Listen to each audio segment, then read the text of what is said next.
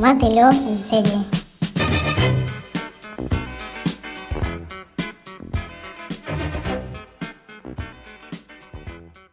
Estaba pensando en una manera mística de empezar este capítulo y la verdad es que no se me ocurrió ninguna, así que voy a empezar como siempre. Hola Lilita, ¿cómo estás? Hola Almita, hola Gentuza, podrías haber dicho de vuelta como aquella vez que quedó para el recuerdo. quedó bien, ¿eh? Podría haber dicho eso, es verdad. Pero este, esta serie tiene como mucha, mucha mística, mucha religión, entonces no, no encontré la palabra adecuada. Sí, tendrías que, que haber investigado ahí por ahí un toque y tirar en el, no sé, en otro idioma de estos raros que se hablan. Un mensaje medio revelador. Sí, claro, en celta. no estaría mal. ¿Cómo andas? Bien, aquí estamos. Seguimos en cuarentena hace como... ¿Cuántos meses? hace... Eh, ya vamos por el mes 7 eh, ocho. Sí, un poquito más de siete meses porque arrancó el 20 de marzo el ASPO. Eh, así que sí, ya siete ah. meses. Sí, incluso me estaba acordando de las series que tuvimos a principio de año, tipo enero, febrero, como por ejemplo Sex Education, que me parece que fueron como hace dos años porque era algo totalmente impensado en, esa vida anterior, porque era otra vida. Y vos decís, no, pero fue este mismo año. Increíble. Sí, me, pasa con un montón de, acontecimientos eh, cotidianos y con estas cosas, tipo decir, no, no puede ser que esto haya pasado en marzo. No, no, no, sí, tremendo.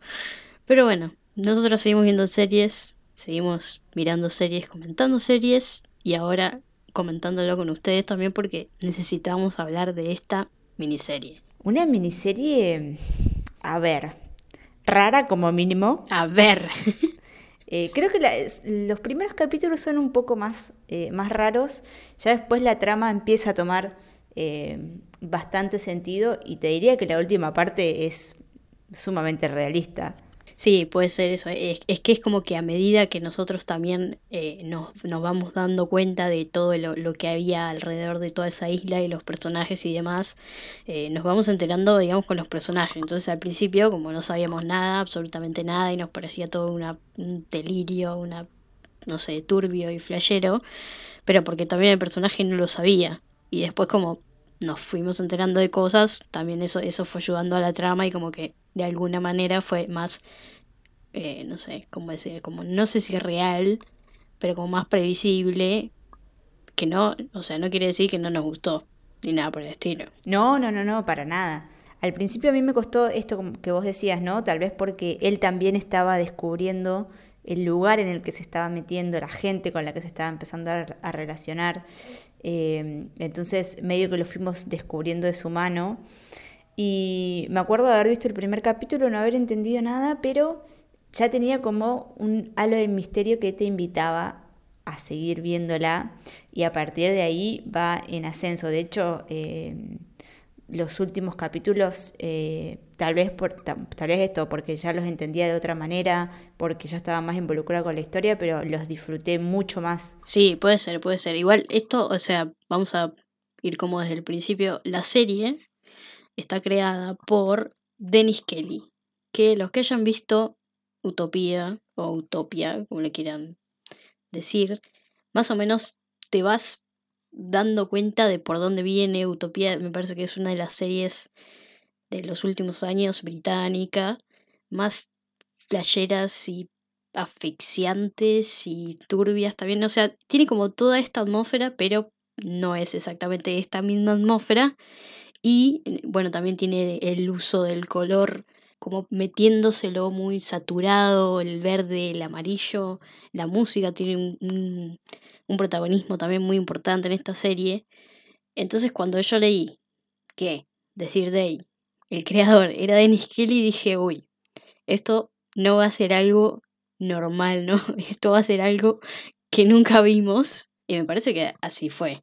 Aunque hayan sido solamente seis capítulos, fue como, wow, ¿qué estoy viendo? Necesito más. Sí, totalmente, porque además, digamos, si bien no termina de ser una serie, digamos, yo no la diría como una serie de terror, pero hay, hay escenas que te dejan de cama, tipo te estresás, la pasás mal porque, digamos, está tan bien laburada la tensión todo el tiempo y como esta, esta incertidumbre de qué va a pasar, quién es realmente quién ahí, porque digamos, nunca terminamos de, de sacarle la ficha, por así decirlo, eh, a los personajes. Y todo eso está tan, tan bien laburado que te crea como esto, una atmósfera tan particular que es sumamente atrayente y a la vez te genera eh, como cositas en el cuerpo, digamos. Sí, encima, por lo menos yo, después del primer capítulo lo que hice, lo primero que hice fue ir a googlear a ver si este lugar era real. Y sí. Existe OC. Entonces fue como, nah, y tipo me empecé a, empecé a buscar, a googlear historia, la historia de la isla, que encima tiene una historia zarpada, porque había leído así como, eh, lo dicen en, lo dicen en la serie, si no me equivoco, que dicen que en la Primera Guerra Mundial había sido una, una base, después en la Segunda Guerra Mundial había sido un, después fue un sitio de investigación de marina o ecológica, una cosa así, y después también fue un centro de rehabilitación para personas eh, contra el alcoholismo, no sé qué, tipo, tiene un montón de historia, y después, atrás de todo eso, tenés todo, toda la, la historia esta de de la mitología que maneja la isla, porque dicen también como que está como medio embrujada. En la misma serie te lo cuentan, que dicen que había habido un, una quema de brujas, una cuestión así. Y, todo eso fue, es realmente pasó en la isla. O sea, te lo están contando en la, en la serie, pero es historia real. Entonces también toda esta, esta cosa alrededor que de, de misterio, o sea, vos decís, eh, es posta. Entonces, no, necesito más, necesito más, necesito más, dame más, necesito saber más. ¿Y por qué esta isla es así? ¿Y por qué hay un camino que nada más puedo entrar dos veces en el día? ¿Y cómo hace la gente para vivir ahí? Y que encima el chabón este cae y estaban haciendo, iban a hacer un festival. Vos decís, ¿qué carajo? No, no, no.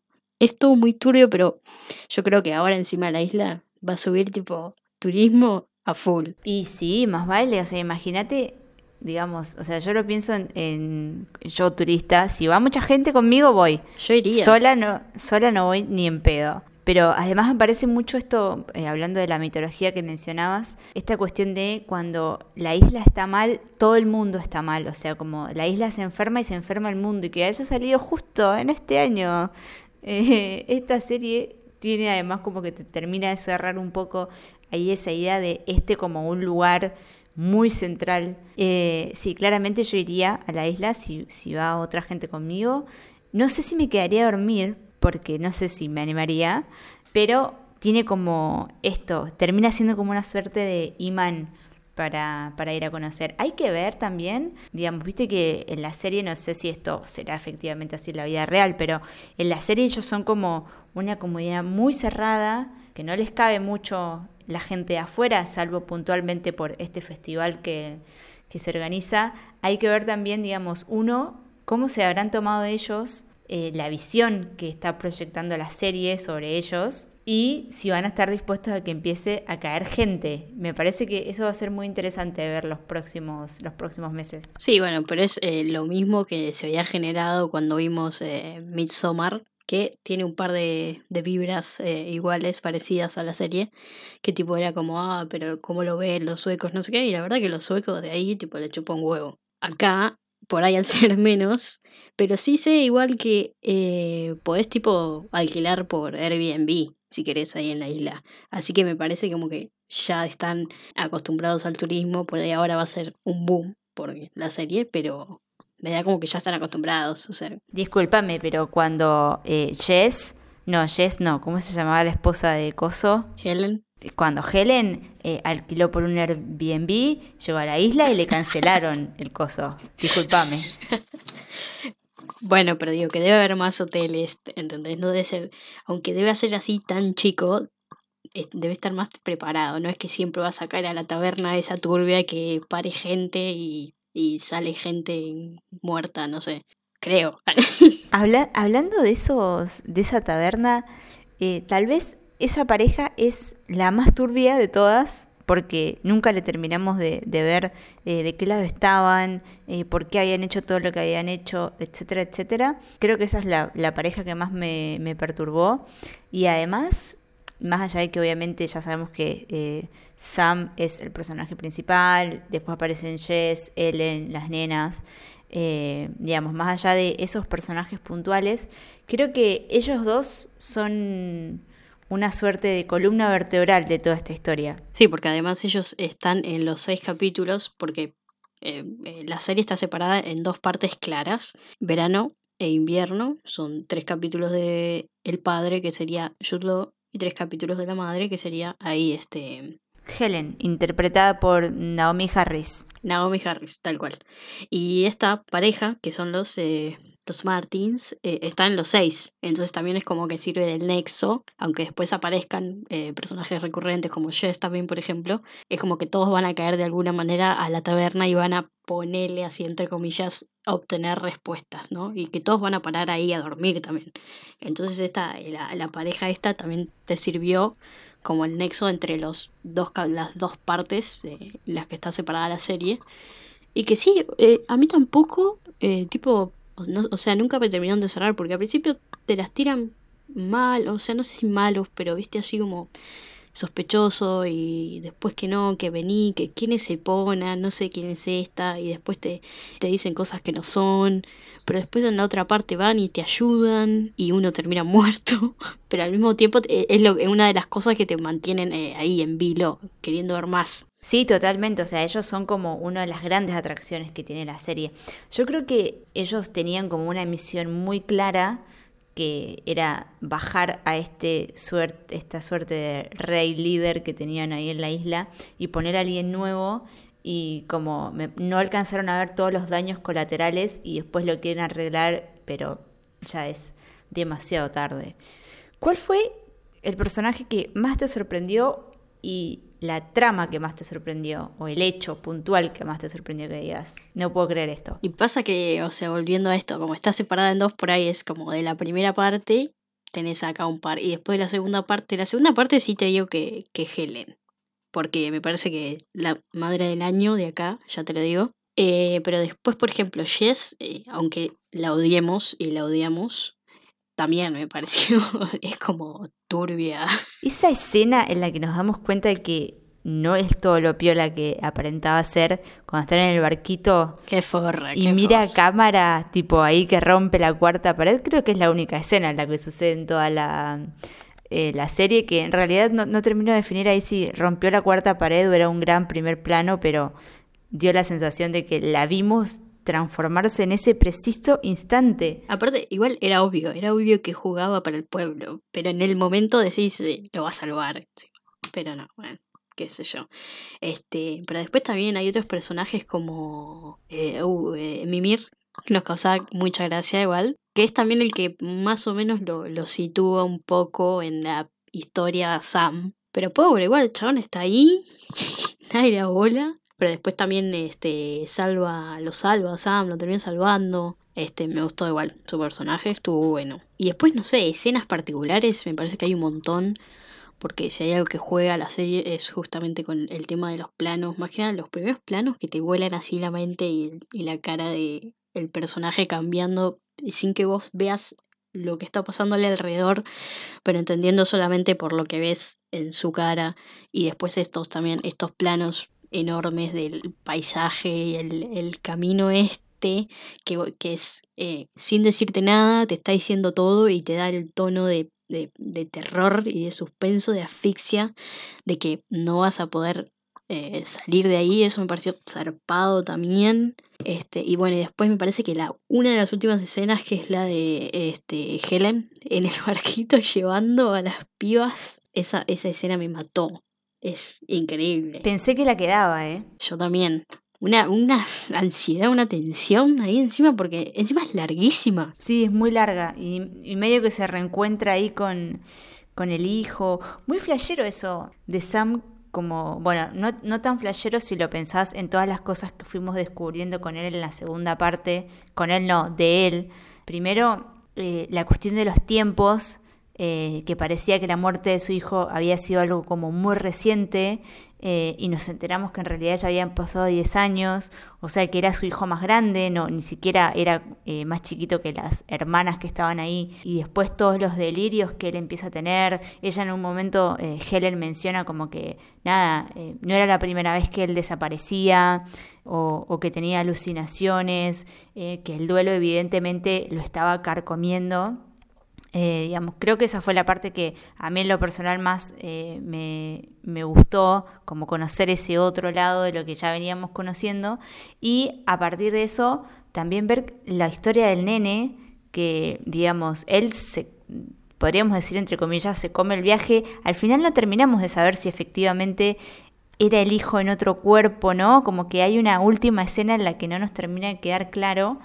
Eh, pero bueno, digamos, como que él asume que ese es su hijo cuando era un niño que no tenía nada que ver ni con la contextura física ni con la edad que tendría que tener su hijo si efectivamente estuviera vivo. Claro que eso encima nosotros no lo sabemos y después nos lo enteramos cuando él, ella, cuando Helen le dice, pero che, eh, nuestro hijo lo mataron hace 10 años, que ahí también en ese momento nos enteramos qué es lo que verdaderamente le pasó, esa parte también es desgarradora. Y claro, y vos decís, pero claro, entonces el pendejito este que está ahora, ¿quién es? ¿Y de dónde salió?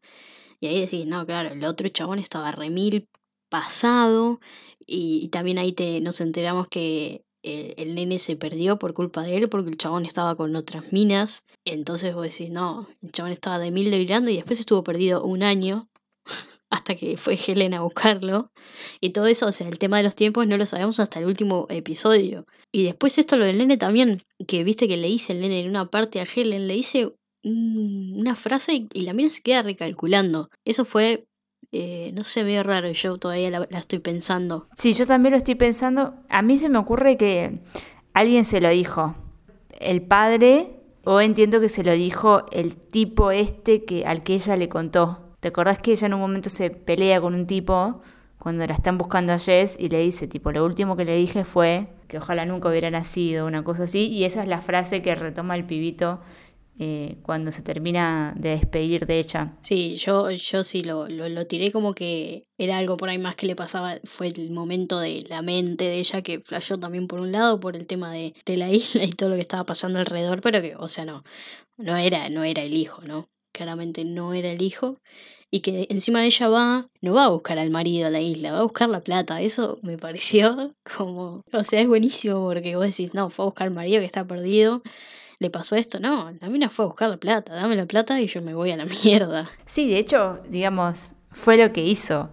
Tipo, él le dijo, vos viniste a buscar esto, tomate la plata y lo dejó ahí. Que claro, como que diciéndolo así parece súper cruel, pero también como recopilando un poco esto, una de las nenas, la más chiquita en un momento dice como, eh, yo no lo extraño a mi papá porque no extraño lo que le hacía a mi mamá, porque eh, está delirante, etcétera, etcétera. Entonces, eh, digamos, como que termina teniendo un poco de sentido todo eso, de que al final él era más un problema que una solución. Y ella finalmente se termina llevando la plata salvándose con sus hijas, pero con sus 40 mil libras. Lo importante. Espero que hayan quedado sequitas igual por todo ese viaje. O sea, aparte estaba medio feo, ¿viste? Mientras que hayan quedado sequitas, todo bien, pues si no el viaje fue al pedo. Aparte, aparte Sam se quedó ahí con Jess y una nueva cría encima. A chequear lo que está pasando en OC en este momento. no, sí, eh, bueno, Jess eh, también hay eh, escenas con las hijas de Jess, que después nos enteramos que son las hijas, y las hijas de Helen y dicen tipo, ya no es nuestra madre porque ya no nos da bola, se olvidó de nosotras. Y eso también es como, wow, chon. O sea, Jess estaba peor que Sam. Totalmente, porque además ella arranca la serie diciendo que contando la historia con su marido, que no podía ver a sus hijas o que las tenía que ver como en un contexto eh, bastantes límites. Y claro, o sea, como encuentra eh, de alguna manera en esta bebé una suerte de o liberación o lo que sea, pero tipo, se olvida de las otras directamente. De hecho, en un momento pensé, a ver si en algún momento vos lo pensaste también, que el marido tipo era de ahí de la isla, como en un momento pensé que toda esa historia estaba como inventada. No lo pensé, la verdad, pero podría ser tranquilamente, sí. Claramente estaba con un delirio importante, si después cuando le nació la cría quería matar a la otra al toque, o sea, pará un poco, loca, o sea, igual no quedó nadie en la isla porque quedaron todos muertos, así que no sé cómo van a reconstruir todo de vuelta. No, no, que aparte quedaron unos personajes vivos más turbios que no te la robo. Sí, se murieron, se murieron los Watson, así que es como, no, chabón. Pero interesante, interesante ver, buena experiencia. Y bueno, y encima HBO, porque creo que no lo dijimos, pero la serie es, es de Sky, en realidad Sky Atlantic con HBO, coproducción, que la verdad que HBO está metiendo unas eh, colaboraciones importantes. Sí, a HBO pareciera que no le pegó la pandemia. No, no, no, aparte de las que está metiendo con Inglaterra y Gran Bretaña son zarpadas, porque estuvo con poner con un par de la BBC a principio de año, que fueron, están muy, muy, muy zarpadas ahora está metiendo esta con Sky. Eh, bueno, HBO y Sky el año pasado fue hicieron Chernobyl y claramente te das cuenta que apuntan a otro lado, no como señores eh, de N. No como otros. Que, te tiran 20 prefiriendo cantidad calidad, ¿no? O a innovar un poco por algún lado. Este, acá esto está bueno y está buenísimo que hagan HBO coproduciendo con eh, lugares eh, británicos y supongo que si les va a seguir yendo tan bien como me parece que les está yendo, meterse un poco más y expandirse por Europa, ¿no? Estaría piola. Sí, ya están haciendo producciones eh, españolas también. Eh, Patria es una de ellas, gran producción, dicho sea de paso, así que sí, seguramente ya eh, e-, ese mercado ya debe estar recontra estudiado y, recontra listo para avanzar. Claramente.